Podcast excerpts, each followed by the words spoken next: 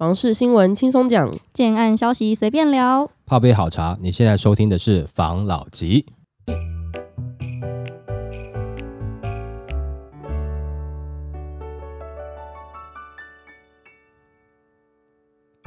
关心你的房事幸福，我是房老吉，我是大院子，我是茶汤会。今天我们来先聊上礼拜我们不是有聊到禁止预售屋买卖这件事情有没有要在会期通过嘛？嗯、不是说政府都一直把它摆着，没有要去理它。对，那我就有一个新闻，他说预售屋禁止换约动真的了。我们来看这个新闻。好，预售禁止换约动真格，花进群预告拼本会期过关。平均地权条例本会期修法内容包括限制预售屋换约。司法人购屋许可制、预售屋解约实登、检举奖金制度、重罚炒作等五大方向。修法并非出于选举的操作，也非想对市场造成冲击，而是希望房市未来在长期在相对健康健全环境下运作。该草案修法在上个立院会期遭排挤喊停，这次新会期卷土重来，将面临房市降温。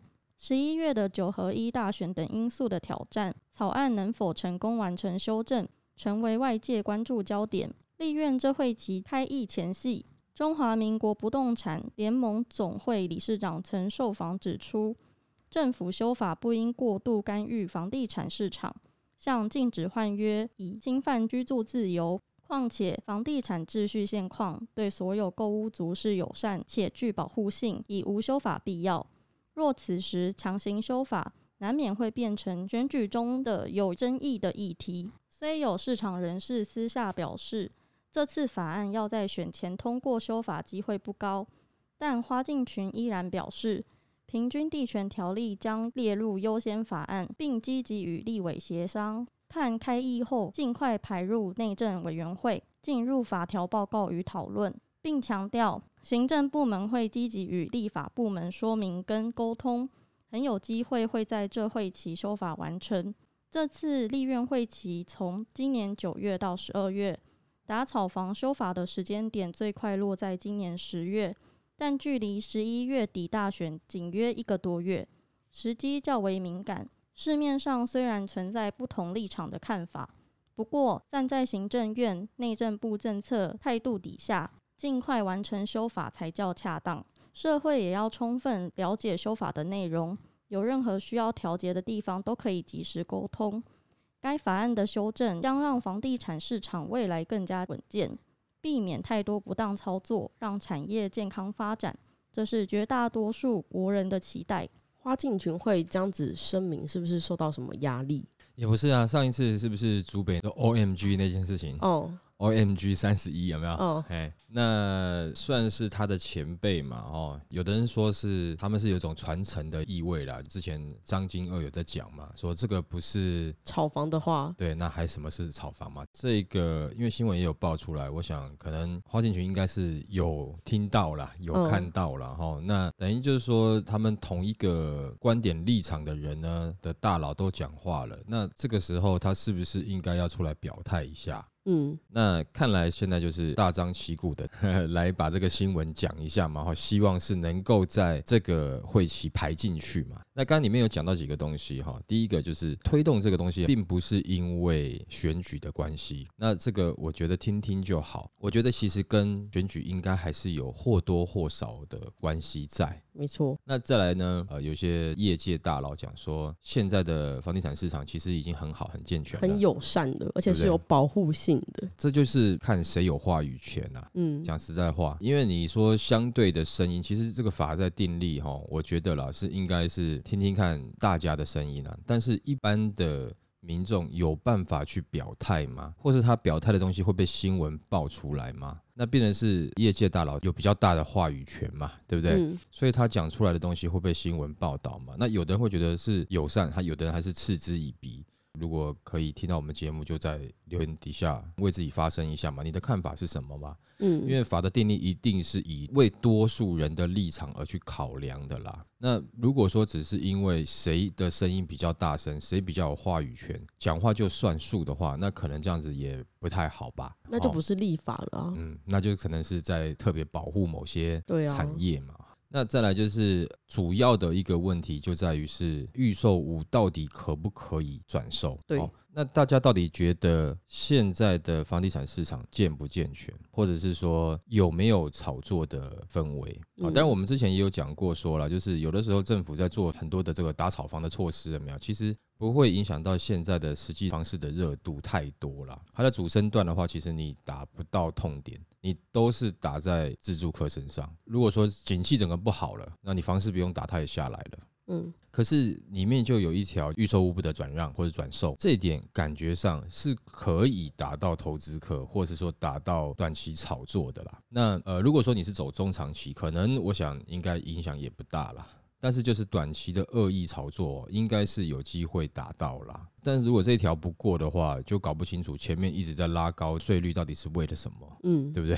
因为最后都转嫁到自助客身上啦。这个我们之前谈过很多次啊。对，那他现在预计的时间点是在希望十月能够排进议程嘛？那十一月份就选举了嘛？对，他希望他修法的那个时间点是落在今年十月，九月到十二月是这个会期。嗯，那修法时间点落在十月，又刚好遇到十一月的选举，那可能对选情就会有一点影响。嗯。对，但是他在十月份修法，到底会过不会过，我们还不确定嘛。但是十月份修法这个时间点有修法的消息出来，那会不会对选举的选情有影响？这个你说没有相关的选举政治操作的话，我个人不太相信啦。不管怎么样，如果说他要排进去，最好是希望他能够过啦，因为他也希望是说能够力拼，能够立法通过嘛。那我们听众大家就是好好的期待啦，好不好？没错。如果说你的期待是希望这个法能够过，能够抑制这种短期的恶意炒作的话，那当然你可以来我们这边表达一下你的立场嘛，让我们的声音是不是也能够传达出去嘛？那但如果说你觉得其实也没有必要，房市它的主升段结束之后，房市自然会下来。那你也认为说预售屋这个是人民自己的财产，那自己应该有处置的权利，那也希望你能够表达一下意见啦，没错，对不对？那我们来看看到底大家对于这个平均地权条例的立法里面关系到预售屋能不能转让这件事情，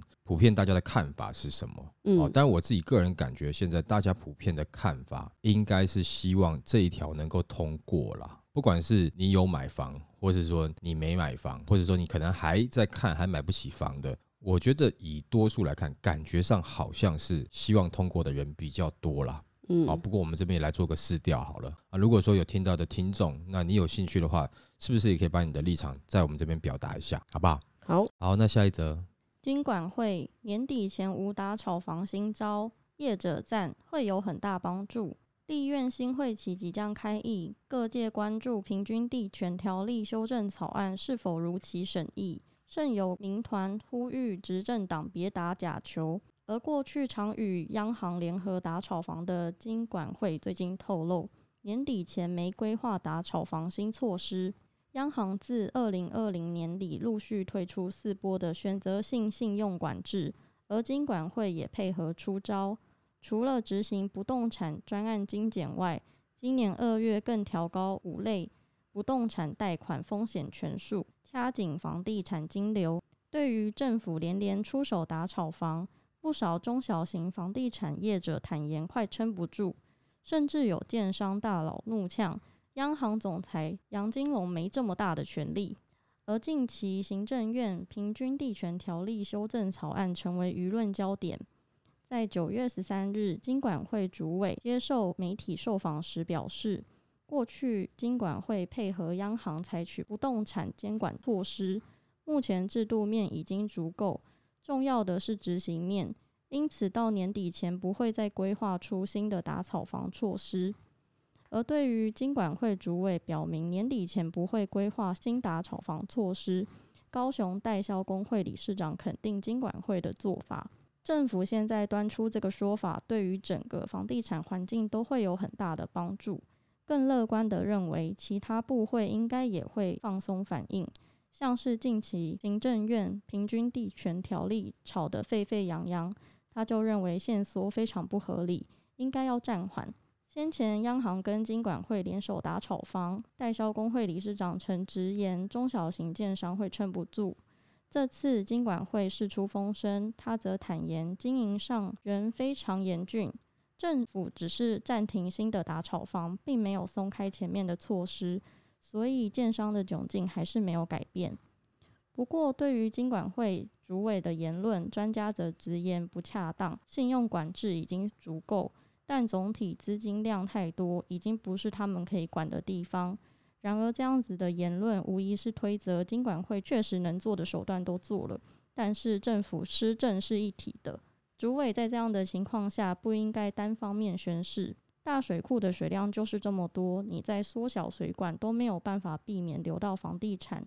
专家指出，民众在乎的是房市整体政策，不会在乎单一部会的表态。就他观察，台湾的整体货币已经生病了，太多的融资跟闲置资金在市场流窜。若是没有总体性的金融紧缩，金管会做的再多的政策都没有用。你不去处理病坑，只是针对小症状处理，根本没有什么用。而专家也直言，货币政策的责任在央行身上。不应该为了维持表面的经济融景，付出的是民众通膨的代价。现在政府的这一个状况啊，一个说哦要在这个会期通过那个平均地权条例，然后一个说金管会没有新的打草房的措施。嗯，那这两个合在一起，是不是打你一拳又给你呼呼？我觉得现在金管会不动作的原因，是因为他可能还是要看一下美国联准会那边的状况啦，因为这个跟央行有联动嘛。金管会他如果再去限缩针对房地产市场的，不管是房贷啦，或是存准率啦，目前其实讲实在话啦，中小型建商的确是有被伤到了。那再来是这个东西真的过了，其实对于现在目前在讲的状况有没有帮助？因为专家可能讲说，他觉得是房价高。认为这样子是房价可以下来，可是我的看法还是一样，景气下来，房价才会下来了。啊，没有错啊，现在大水库的闲置资金真的是很多啊，但是你现在说它全部都不能进房地产，那你觉得这个资金会去什么地方呢？其实一定是会到其他能够短期套现的炒作上面，那它会流到，譬如说你像之前什么 NFT 啊，嗯，对不对？这种很多很奇怪的东西，它还是会流出去啦。到了房地产一定不好吗？也不一定啦，都看每个人的考量嘛。再来就是之前的状况，其实在打的是短期炒作的投资客，炒房的部分。嗯，那你在做这个，譬如说选择性的信用管制，或是提高存准率这个东西有没有？其实你让银行，它对一般的建商，或是说民众，他在放房贷，他可能会比较谨慎。但是你要去看到，其实里面也有一部分是自住客，然后再来讲实在话，其实也有一部分的投资客，他是打算比较长期持有的。嗯，那我觉得这样子的投资客其实不应该去打他啦，因为他不是短期炒作把房价炒上来啊。嗯，他是希望长期持有，不管是让他的资产能够保值，或者是说他未来有什么其他的留给小朋友这种规划，那可以提早先把房价先锁在现在这个时期，而不是未来，因为他不知道未来会涨还跌嘛。我觉得他这样子的措施到目前为止其实够了啦。你再下去的话，你变是所有人连自住客你都会打到，然后每一次的措施最后打到的都是自住客，那不是很惨吗？所以我的看法跟其中一位专家的想法是比较。比较雷同的是，我觉得在这个时间点。金管会其实先维持这样子是好的，因为你也不知道未来后面的景气是怎么样，而且你也可以看到前面你在打到的是大建商变大者很大，的中小型建商受伤了，然后呢自助客受伤了，那短期炒作的投资客，而不是一般投资客，有受伤吗？没有啊，因为他根本走不到贷款程序啊，嗯，他是在前面不管是红单或是换约的时候，他就已经赚了钱了。你定下这个，你再去选择性信用管制它，这样子有帮助吗？我觉得帮助可能。不大，对于现在的状况来讲，尤其针对短期炒作，其实政府就是很讨厌这种短期炒作嘛，因为新闻爆出来又排队啦，大家看起来很不舒服嘛。那这样子的族群，其实你现在的措施是打不到他的啊，你还是打不到啊。那你真的要去针对他的话，其实看起来还是只有你的预售屋不得转让这个部分。比较有机会，但是它是不是会衍生成之后，哎，又是什么预购单呐、啊，或者是其他形式的、啊，或是入股建商啊等等的很奇奇怪怪的一些招数出来，你就不知道了。嗯但不管怎么样，你这个法是感觉你有打到他，所以他才会想要去变其他的方式嘛。对。但其他的你这些，如果以短期投资客来看，这东西根本关我的事啊。我可能拿到了签约，我的合约我签了以后，可能我下个礼拜我就卖掉了，我就赚了一点钱了，顶多我乖乖缴税嘛。但是我价格垫上去了嘛。尤其像有的人会觉得说，在选举后，可能房市的融景会慢慢回来啊。但是我个人觉得这是陌生段了。嗯。但是可能还是会有一波的炒作啊。那这个时候炒作，你觉得他是要走到后面跟你贷款的吗？他连银行都见不到啊，他只有当天去签约，签约完东西丢给中介。然后下一次的时候，又是在签约把房子卖掉了，嗯，就这样子啊，那中间他就已经赚一笔钱了。这个跟金管会现在在处理的东西是无关的，所以我觉得专家的那个的讲法，我的看法也是啦，到这样子就好了，没有必要说再去做过多的动作，免得真的伤到太多的自住客。包含之前也是，你提高税，结果这个税金都被转嫁到最后一手的自住客身上了，那可怜的是自住客啊，嗯、对不对？好，OK，那下一则，不动产投资开发首见衰退。房市经历多年多头，反转讯号浮现。根据财政部统计资料，今年上半年不动产业总营业额八千七百七十四亿元，尽管仍有二点九 percent 的年增率，不过就各相关产业来看，属上游，亦是产值规模最大的不动产投资开发。营业额首见二一点 percent 的衰退，为中下游相关产业多持续成长，其中又以新兴产业租赁住宅代管年增八十七点二 percent，成为目前成长最快速的不动产业别。统计显示，近年受惠台商回流，热钱涌入房市，不动产总营业额从二零一八年的一点二五五兆元逐年成长。去年更达一点八六兆元历史高峰，不过过去每年以超过一成的速度扩张，今年营业额成长已见趋缓。其中占约不动产业总产值超过六成的不动产投资开发业，上半年营业额五千四百三十九亿元，年减二点一成为不动产上中下游各产业中少数营业额衰退的产业。相较下，属于中下游的不动产相关服务业营业额仍持续成长，其中以租赁住宅代管年增八十七点二 percent 最高，其次为不动产估价年增二十三点四 percent，属于经济服务性质的不动产中介年增十五点九 percent，不动产代销年增一点一 percent，规模较小的市场管理则为另一个产值衰退的不动产业。营业额年减六点六 percent。房地产业者指出，经过多年房市多头，不动产各产业都有不错获利。不过，今年以来，由于通膨、升息、疫情等大环境不利因素，市场交易量成长不易，追价力道趋缓。加上近年打炒房政策主要锁定预售屋市场，预售屋销售衰退更为明显，也使不动产各产业呈现上游转冷。中下游温热的现象，值得注意的是，政府近年积极推动社宅包租代管、租金补贴等健全租屋市场的政策，使租赁住宅代管业成为新兴产业，快速崛起，吸引不少房仲业、物管业跨行抢食市场。二零一九年营业额不到零点三亿元，二零二零年成长至两亿元，去年更达四点六亿元。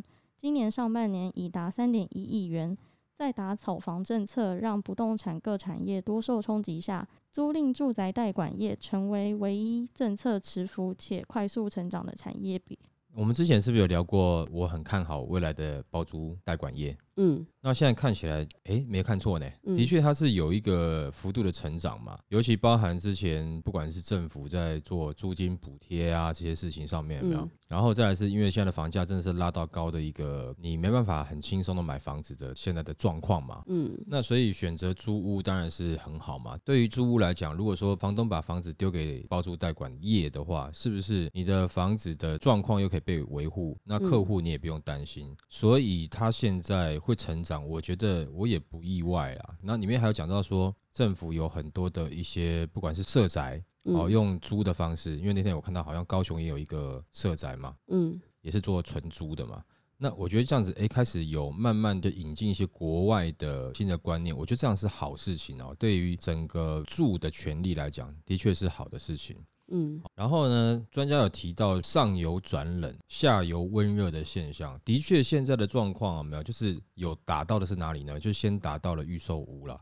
嗯，的确预售屋现在是比较冷一点点。那你在中古屋中介的市场来讲的话，还是比较好。那代销可能就有受到一些影响了。那当然也关系到建商他是不是有一些在观望的气氛。不过我们也知道，九二八现在推案的量有大增嘛，嗯，那当然是包含在可能他在年初就已经送造了，那现在差不多是取得的时间，还有再包含另外一点就是说，更之前可能在二零二一年的时候，那些房子卖太快了，突然都清光光了啊，我现在临时赶快送建造，那好的时间大概也是年底。再包含我们三四五月那个时候，不管那个时候是升息还是乌俄战争啊的一些相关的消息，其实我觉得对那个时候的建商来讲，可能也会想要再看一下市场。所以说现在这个统计是不是真的完完全全能够呈现现在房地产的状态？我觉得也不一定，因为在二零二一年的确是销售量太好了，卖太好了，那造成现在市场上等于说有个空窗。不过也有一点就是在今年的暑假开始这一段时间的疫情状况。哦，我们有点半封城的状态嘛，嗯，等于是对于房地产市场哦，预售屋的部分，你要去大量看房的状况也比较少了。对，然后再来是那个时候一直讲说平均地权条例本来是预计要七月份要过的，所以在今年的三月份的时候，其实很多建商也是在观望，包含投资客也在观望。你七月份没有了，本来说要排九月份，那现在又感觉好像排不进去哦。虽然说花敬群又说要硬排进去，还不确定嘛。嗯，所以这段时间就变成是你不管是建商或投资客，他的观望气氛就重一点点。但前一段时间，不管是现在讲有几个竹北的案子啦，或是有其他几个案子，还是有现在排队的状况出现。对，那可能就是因为这个东西摆久了，大家也开始觉得，反正你排不进去了，你的平均地权条例应该是不会去修了，没在信斗。对，就开始皮了嘛。嗯，哦，就开始来了嘛。想说试试看，试试看。欸，对，反正你法还没有立之前，我所做的事情都是合法的嘛。对，又想要来试了，所以现在他说。上游转冷，我觉得是诸多因素综合在一起，它的衰退现象以现在来看，其实也是刚刚上述的诸多的因素综合在一起，大家有个观望的气氛，而不代表现在目前真的是推案量整个是衰退了，是因为很多东西是暂缓，所以才造成我们现在九二八档期。现在看起来全台有八零八零亿嘛，对，对对？差不多。哦，八你八你这样，八零八零亿就是，哎，你说我们推案量衰退了哦，我就跟你扒两下，扒你扒你这样子，哎、嗯，推给你看哦，没错，所以也就是说，观望也观望到一个极限了啦，不能再望下去了啦，不然你建造都已经取得了，你还不推案，到时候你银根又被缩，什么更麻烦，所以。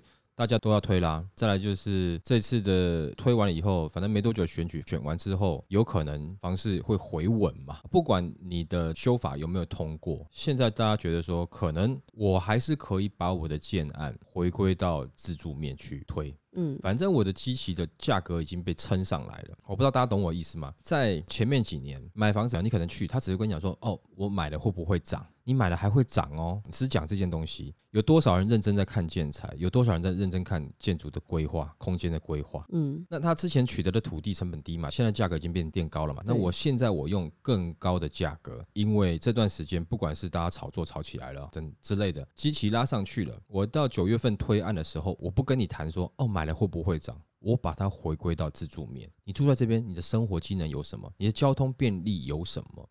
你的学区有什么？我有什么贴心的建材，或是防疫的建材，或者是对你在住这边你要营造你未来的梦、你未来的家庭等等的这些东西，我开始回到自住面，你是要住的方向来跟你做介绍。来去卖你房子，真正卖房子应该做的事情，去分析这个建案本身的优势，你是不是可以未来生活在这边，打造你的梦想嘛？做同样的事情，唯一不一样是什么？是我的机器，也就是我的单价已经被拉高了。我做同样一件事情，我的价差其实在上一波炒作的时候已经被撑出来了。所以你对于说建设公司来讲，他会很担心说，你现在我们这样推案量不足，你选举之后会不会怎么样？我觉得他不一定担心，他只要专心的回归到自住面。好好的去雕琢他的产品，好好跟人家介绍他的设计理念，那有人会买单哦。嗯，唯一的不一样只是说，当时在做这个规划的时候，你可能一瓶啊是五十万呐，但是现在你可能已经是一瓶六十万。我只是举个例子，那等于一瓶多十万，但你原本就是要在做这样的事情的，只是说更之前是你不管怎么规划，真的在炒作，大家只看说我买了以后后面可以转手，可不可以赚钱？我根本不管你规划怎么样了，你哪个大师怎么设计的，干我屁事。反正你跟我讲，我拿多少钱，我签约，我多久以后可以转售我的合约嘛？嗯，那那个时候是在投资，永远都跟你讲啊，会涨啊，会涨啊。可是现在跟你讲说，你住在这边，你可以有什么样的生活，你可以有什么样的未来。但是做同样的事情，这个比较是正常销售房子的模式。因为你要买嘛，但是唯一不一样的，它的机器被拉高了，单价被拉高了，所以在这个时间点，对于预售的市场来讲，它会不会很担心？我觉得反而还好，只是会回归正常卖房子。可是我反而觉得，在这个时间点，对中介会不会有点担心？我的看法就跟他有点稍微不一样。我认为在后面呢，有些中介要担心，为什么呢？因为代销他们的习惯做的事情，他要去跟业主提报的时候，业主一定会对他们做一个，就像考试一样。你懂不懂我的产品？嗯，你知不知道我产品的优点？你要去帮忙协助规划我的产品，这是平常他在做的。所以不管他这些包装完了，他这些报告做好了，真正他在销售的时候有没有用上？可能没有用上，进来就抢抢抢货就走了。但是他都有做这个事前准备。可是中介呢，在这段时间有很多新的从业人员刚入行的，那他有没有做过相关的功课？当房子开始没那么好卖的时候，他不能只能跟人家讲说你买这边会涨哦什么之类的。他有没有去做相关的研究啦、功课啦？你真正在卖给自住客的时候该怎么样？我认为可能有经验的，或者是说认真在做的，或是。老一点的中介的从业人员是可以的，但是你是因为这两年你觉得哦房市很好，很有赚头，对对对对，你才凑进去的。我觉得这些人员会受到打击哦。嗯，这样子看起来，其实他要走回到正常的自助面了啦。只是说比较痛的地方是在于你的机器被拉高了啦。嗯，那到时候你在卖房子的时候，还是回到最原始，这个人他为什么要在这边买房子？嗯，他想要什么样的生活？所以他想要在这边买房子啊。这个房子到底好在哪里？你就要能够去跟客户介绍了。关于这个部分，其实代销不管怎么样，他都一直必须得做。他还没有对客户讲，他也要先去说服业主，不然他接不到案子。嗯，所以不管是要去做包装啦、PPT 啦，或者等等之类的了解产品啊，甚至包含他的工法，他都必须要做。嗯，我的看法会不一样。我认为上游转冷、下游热的现象，有可能在明年炒作气氛没那么热的时候，我反而觉得上游。不一定会冷，下游不一定这么热。嗯，这是我的看法了。好，来下一则。竟然这么好康，这种建筑结构物免课房屋税又节能。根据财政部最新发布的解释令，自今年七月一日起，以支柱直接支撑太阳光电板，位于太阳光电板上方或下方以建材铺设顶盖。且未设有门窗、墙壁及其他装备之太阳光电设施，非属房屋税条例规定之房屋税课征范围。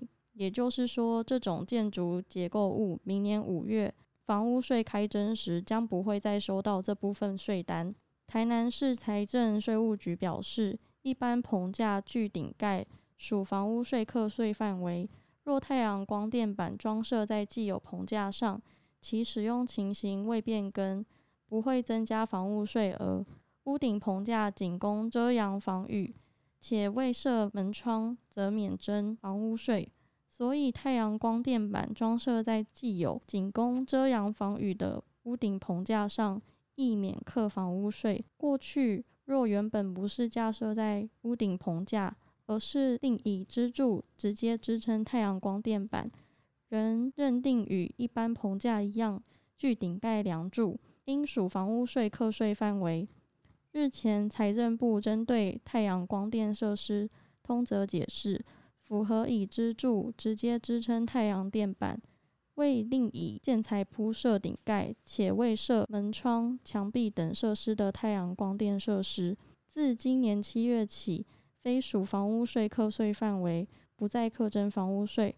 财税局进一步表示，台南气候良好、阳光充足，市府全力推动再生能源，积极增设太阳光电设施，鼓励市民架设太阳光电板，既可节能又免课房屋税，共同打造绿能城市。它这个免客房屋税啊，我是不是可以架一个太阳能的棚板，然后在里面搭帐篷？或是你帐篷怎么会有房屋税？或是你看这很奇怪，它有太阳能的铜板嘛？你如果是支撑的，然后上面做太阳能，只要你的这一个结构体上面没有门窗的话，嗯、它就免课房屋税。嗯，那如果我是以这个结构体为基础，里面盖房子呢？你可以试试看啊，他一定会去想用各种方式，认为你合理不合理，他一定会有相关的条件跟规范啦。嗯，哦，说到这个太阳能，不是现在属于绿能的一种吗？对。然后不是现在政府跟全球都很积极的推动绿能这件事情，什么减碳运动啊，什么什么的。我最近知道一个台北中永和的建案，对，他们就是用了一个很像是储能的设备，嗯。然后它一有这个储能的设备，那个建案马上就可以变成绿建筑哎。嗯，这个很就是绿建筑，它就对都可以换到奖励嘛。对啊，对不对？哈，那就是符合政府的政策嘛。先讲第一个啦，其实因为现在全球在推 ESG 嘛，就是它会收你的碳税嘛。对。那当然这样子的话，是不是对于各个产业转型升级有帮助？我觉得是有。嗯。不过讲到太阳能这个东西，我记得我有讲过，有朋友啦。嗯。在做相关处理的，就是你太阳能板，你放在你的屋顶上，可能五年之后，万一你之后坏掉，你要回收太阳能板里面的东西都没办法做回收，它会造成更大的环境污染，而且它里面有很多的重金属，它不好做回收。嗯，哦，目前也没有特别专门针对，也许未来会有吧，专门针对太阳能板去做回收拆解的公司啦。现在在推这个，到底真的是绿能吗？如果是我的话，我并没有特别喜欢太阳能板，它不是你说可分解的，或是可回收再利用的，或是它里面的东西可以拿去分类做再制造的。那现在看起来是我们只是因应现在的潮流，我做了一个太阳能板，可是之后我们才发现太阳能板找不到地方丢，嗯，你还要找个地方就另外来囤积旧的太阳能板废料，那这样子不是在另外造成环境的污染吗？也许我得到的资讯是错的，但是我听到的是业界人士讲的，哦。如果可以的话，政府是不是应该多去研究说，没有错，太阳能板现在可以带来绿能，但是之后它的丢弃该怎么处理？它是该怎么样做回收？后面的相对应的政策有没有出来？到底可不可以做？我觉得这有必要说明一下。嗯，那如果不能做，我们现在一窝蜂的做太阳能板，这个到底是为了什么？如果你是为了环境的话，还是说你是为了换容积奖励啊，或是各项什么绿节能标章啊，针对房地产让房地产好卖啦，有一些噱头啦，那这我没有意见，它的确噱头十足。嗯，那也让人家觉得哎不错啊，那至少如果说没电的时候，我们自己的建筑物里面还有一些储电的设备，蛮好的。但是你不要认为这个是环保。你这个是建案的噱头，但是如果你针对这东西，你觉得你是在为环保尽一份心力，那先去了解一下，到底太阳能板如果坏掉以后，它的废料该怎么处理，有没有相关的单位可以处理？那时候因为我听到是说，好像它还有一些不好处理的毒素啊、重金属啊。那、你也不能随便找地方乱丢，而且那土壤里面土壤也会受污染啊。所以有这样子的政策，我相信政府应该是也想往 ESG 这个方向去努力嘛，或者说绿能的方向去努力嘛。但是是不是这个东西多了解一下，我们后面该怎么处理？那也让人民知道一下。这样子的话，我才会觉得说我真的是在做环保。嗯，而不是我自以为我在做环保，结果未来的子孙说，哎，那一代都是白痴，弄了一堆污染出来啊，就像以前的炼丹术士跟秦始皇讲说，哎，我炼丹给你吃，现在看起来就觉得很白痴啊，为什么呢？你就炼一堆金属，重金属，那、啊、你吃下去不是死掉吗？嗯，当代他会觉得说，哎。这个是好的啊，这可以吃了以后可以成仙，可以长命百岁，真的成仙的，哎，真的成仙的，对。嗯、但我们现在看起来那是一个很蠢的事情，嗯，我只是说，我们不要现在做了一个觉得我们自己觉得很棒的事情，就未来的子孙看起来我们是做一个很蠢的事情，没有先了解，对，把环境污染后面的子孙很难去收尾巴，那是不是先去了解这样相关的研究，确定它没问题的，我觉得再去推。会比较好吧？好，这个给大家一个参考，还是说有相关的业界人士关系到，不管是资源回收的、太阳能板相关业界的，是不是有机会在下面留言给我们科普一下，让我们知道一下太阳能板它如果坏掉了，嗯，它里面的废料到底有多少是可以回收再利用？有哪些废料是不好处理的，会造成环境污染的？因为我也只是听了一个相关业界的朋友讲了，嗯，那是不是也有其他业界的朋友？也让我们知道一下，这到底状况是怎么样？我也很想知道。我也是。嗯，好吧，好，那我们今天分享到这边喽。好，好，谢谢大家收听这一集的法郎老吉，拜拜。